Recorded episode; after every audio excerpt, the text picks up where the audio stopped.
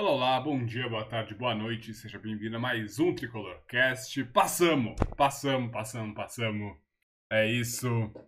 É... Ceará 2, São Paulo 1, mas o que importa aqui nos pênaltis, deu São Paulo.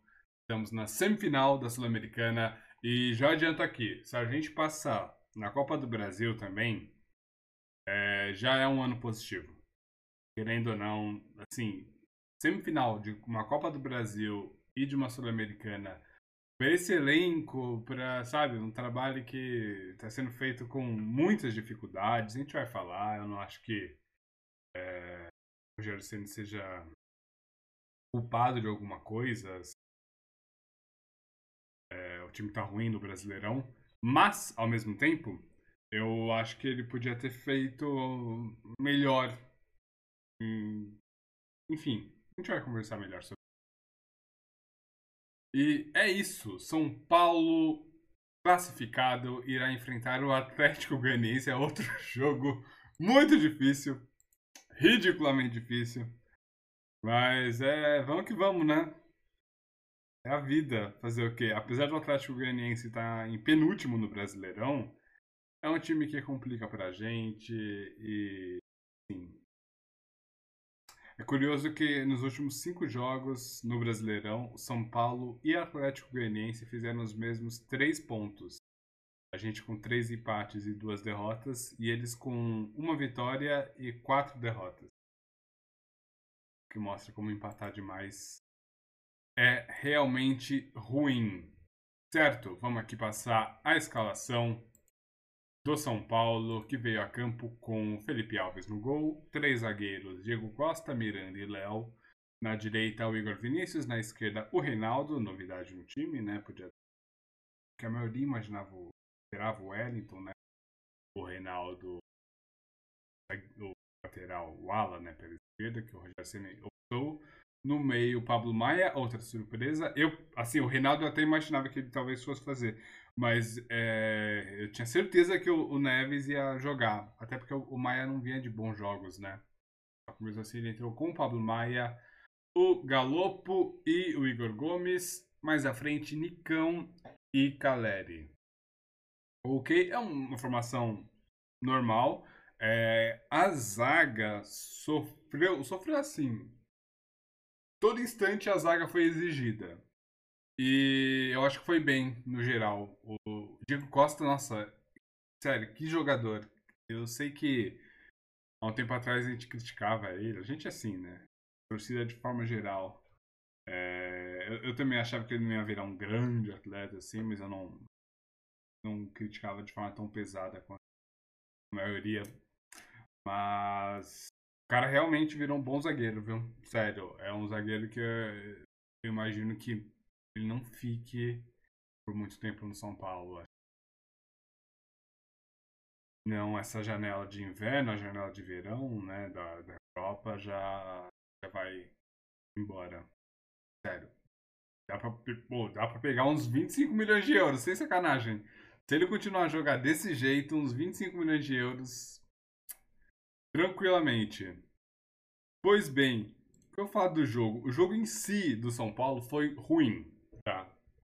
É, o Ceará é um time que se impôs muito fisicamente. A gente já tinha conversado aqui que a, a grande dificuldade do São Paulo é contra esses times que se impõem na velocidade ou fisicamente. Um exemplo bom disso daí é, vamos supor, o Corinthians. Está bem na nossa frente no Brasileirão. O São Paulo joga melhor que o Corinthians quando enfrenta eles. Tem muita dificuldade. Mas, por exemplo, um, um time como o, o Palmeiras, que é outro clássico, né? Eu sei que o Palmeiras é melhor que o Corinthians, mas o São Paulo às vezes não vê a cor da bola. Porque a velocidade do, do Palmeiras que nos complica, entendeu? É, dá para perceber, assim, o, o, o Sandy, quando ele colocou o Maia, ele queria uma defesa um pouco mais segura, né? É, é mais marcador. O Gabriel Neves, ele apesar de saber também a questão de primeiro volante, mas ele, é, ele tem características mais de saída de bola, né? É a melhor parte dele, não é marcação. E curiosamente o Maia falhou. Pra mim, a grande falha no primeiro gol, né? Assim, o sistema. Quando a gente fala sistema defensivo falhou, é porque, pô, todo mundo tá, ou tava no lugar errado, ou por causa de um erro besta, todo o sistema ficou torto. Eu acho que foi isso que aconteceu. É... A gente tomou um gol assim, pô, todo lado esquerdo da defesa errou, basicamente. E, e aí a bola sobrou, aquele cruzamento foi estranho, foi um cruzamento sem peso na bola. O Mendonça chegou correndo, né? Falou assim: ah, o Igor Vinícius errou também, porque deixou o cara cabecear. Mas, pô, convenhamos, o Igor Vinícius ele tá parado. O jogador parado, ele tem que subir contra um que foi visado para o cruzamento, quer dizer, o cruzamento está sendo, obviamente, para o jogador do ataque, não para o jogador da defesa, né? E ele está vindo em velocidade. Você acha que você vai pular mais rápido, mais alto como? Parado ou correndo? Esse é o ponto. E você tem vantagem, porque você sabe o que, o, que vai acontecer. A bola está vindo para você. Então o atacante sempre tem vantagem nesse tipo de lance. Claro que um zagueiro, um, um, lateral melhor teria desequilibrado o Mendonça, não teria permitido um, um, cabeceio dele com tanta. com alguma liberdade, né?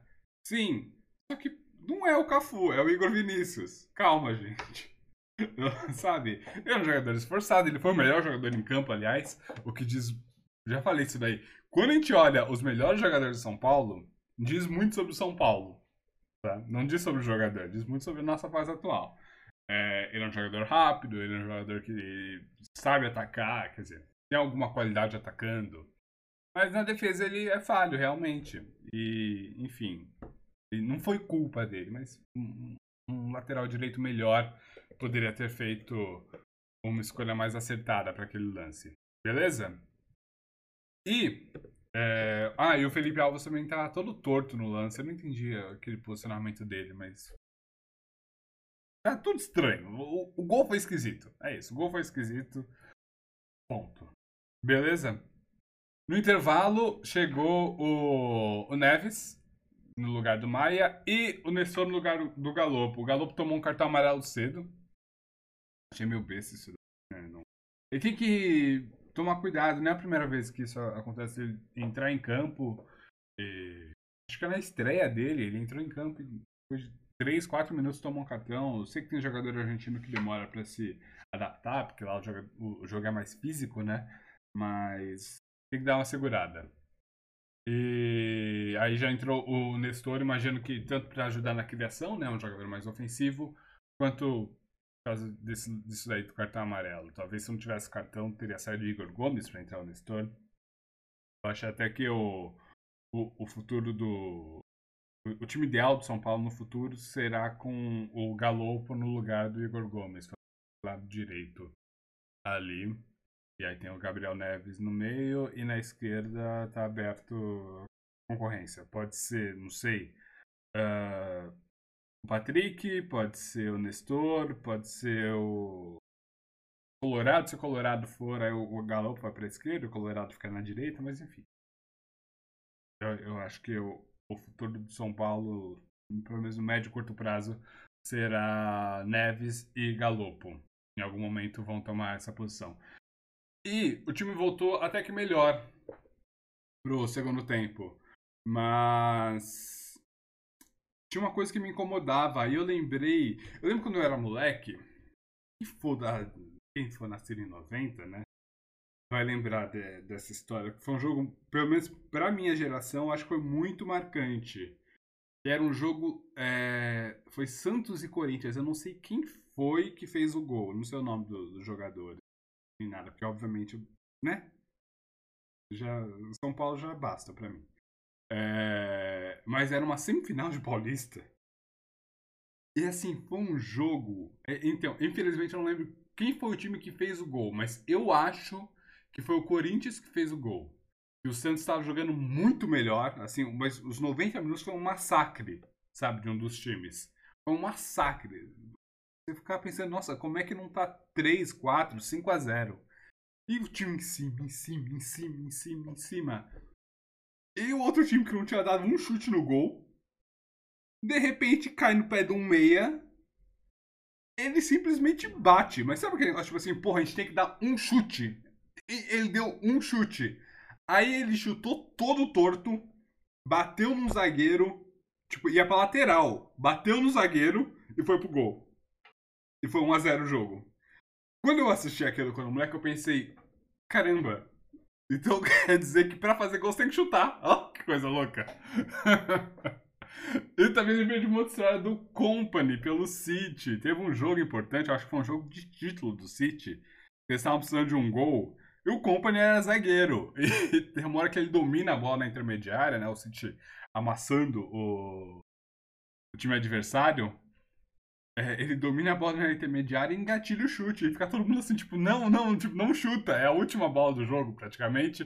Todo mundo fala, não, não, não chuta. E ele chuta e faz o gol. Aí todo mundo comemora, né? Ah, enfim, pra fazer gol tem que chutar no gol. E aí, o que me incomoda no São Paulo, como os caras não chutam. Pô,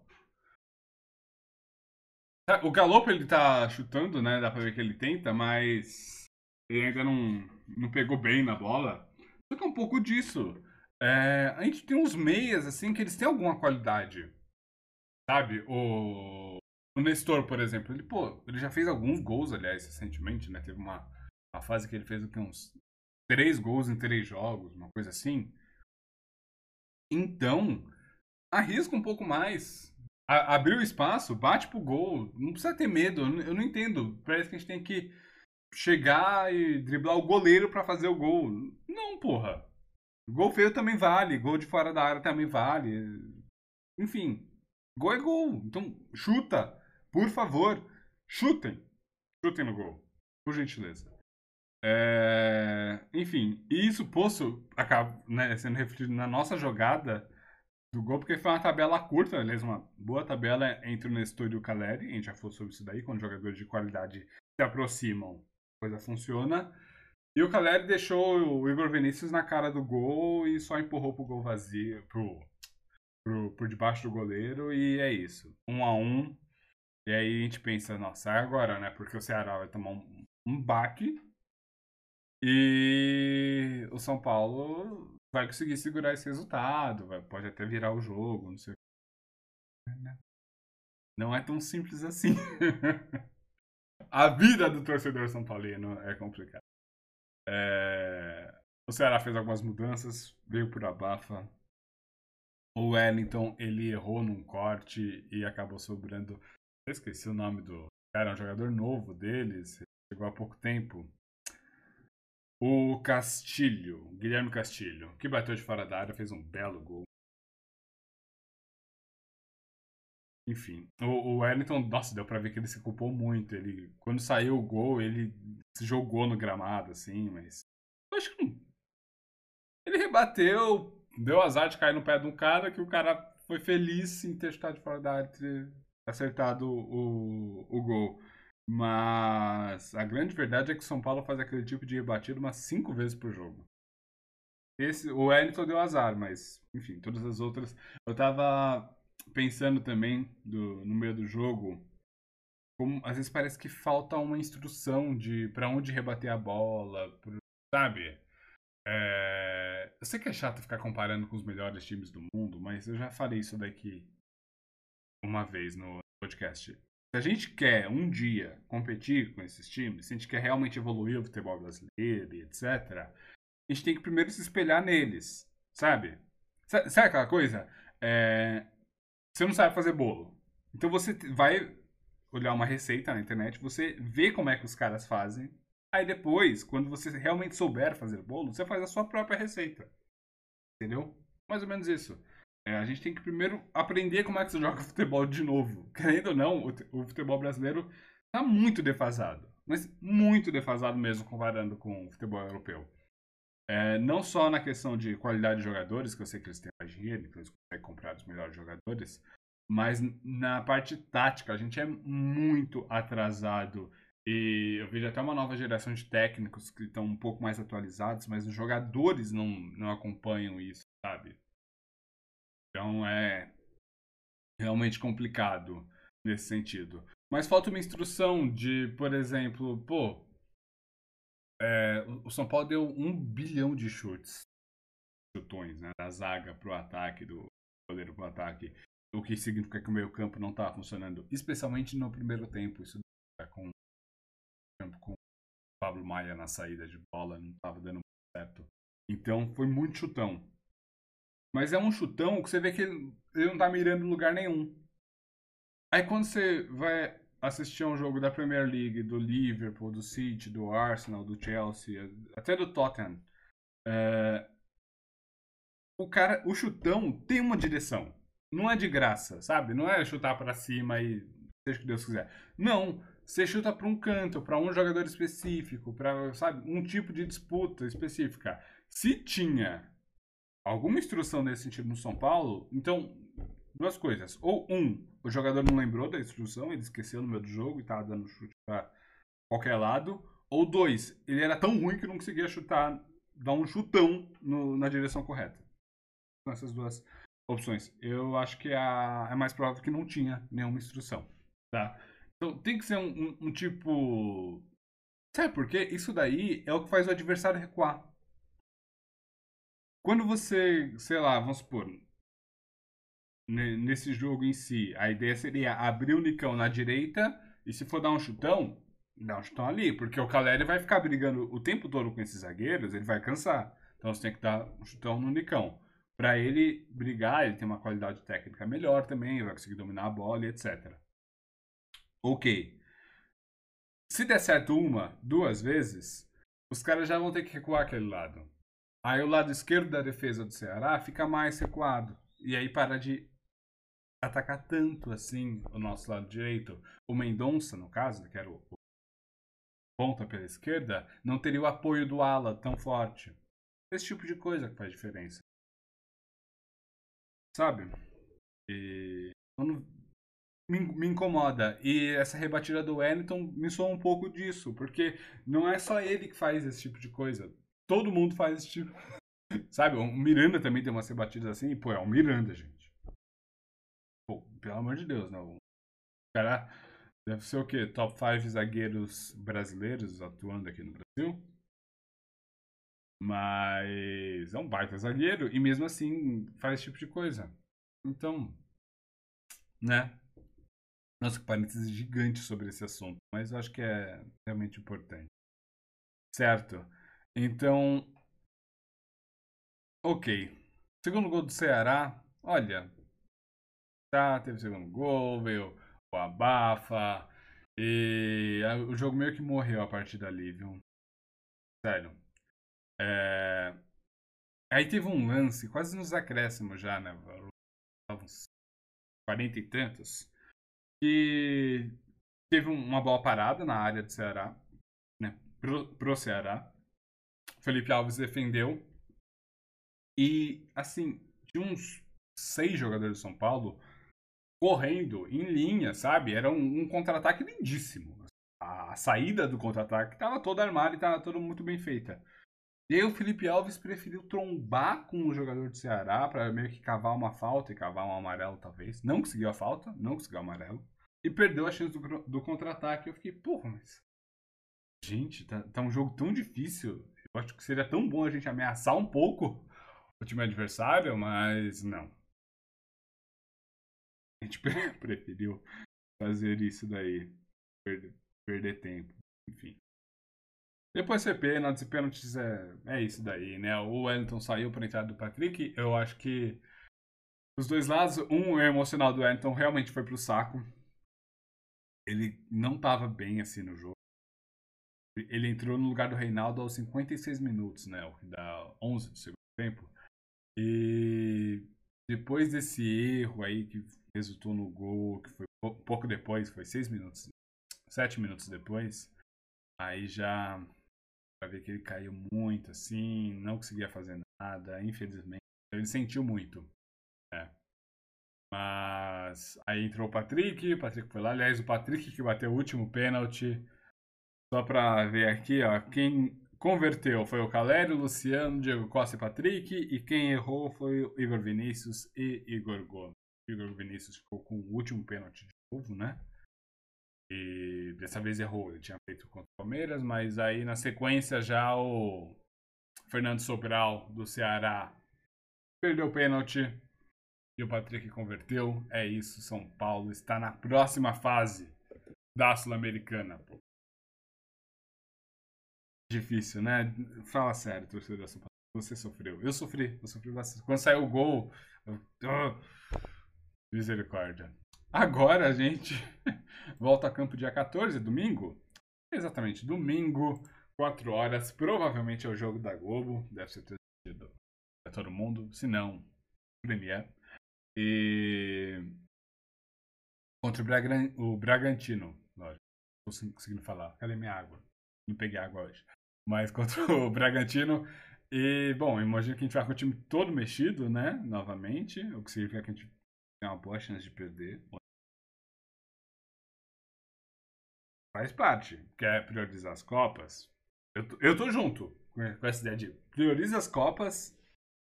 Elas vão acabar, ou pelo menos vão espaçar, né? Os, os jogos. E a gente consegue pegar uns pontos no Brasileirão. Sinceramente, contra o Bragantino é o tipo de jogo que eu não acho que o São Paulo seja muito favorito. Assim. É favorito porque o Bragantino não tá num ano tão bom, mas não é tão favorito assim, sabe? Deixa eu pegar aqui. Ó, o, o resto do campeonato. Por, o jogo que a gente tem que ganhar não é contra o Santos, que será depois no próximo final de semana.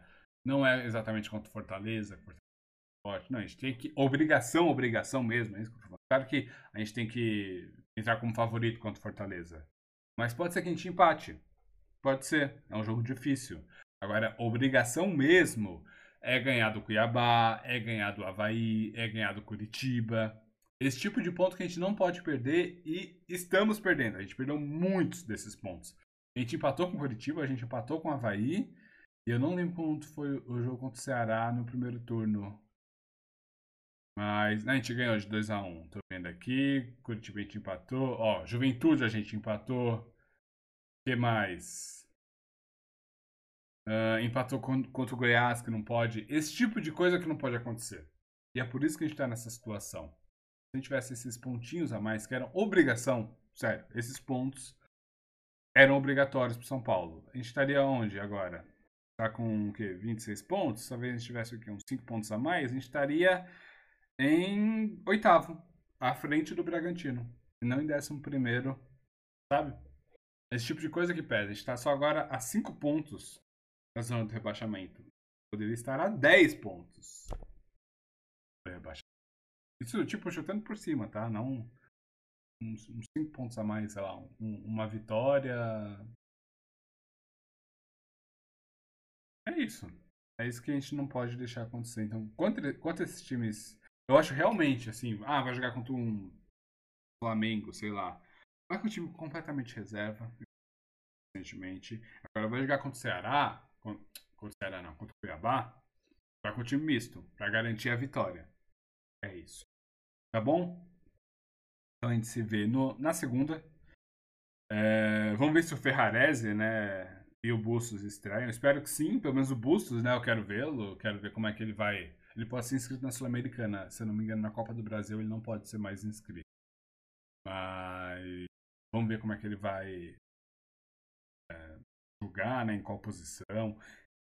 Eu imagino que inicialmente ele joga ele joga de centroavante com o Marcos Guilherme indo para as pontas. Né? Vamos ver. Vamos ver como é que tá a cabeça do Rogério Ceni. Certo, vamos São Paulo para cima deles. Aí estamos na semi, vamos buscar outra semi na quinta-feira.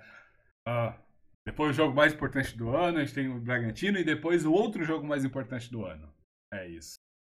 Beleza? Muito obrigado a você que me ouviu. Se inscreva, compartilhe este podcast com a nação São Paulina. Bom, valeu e tchau!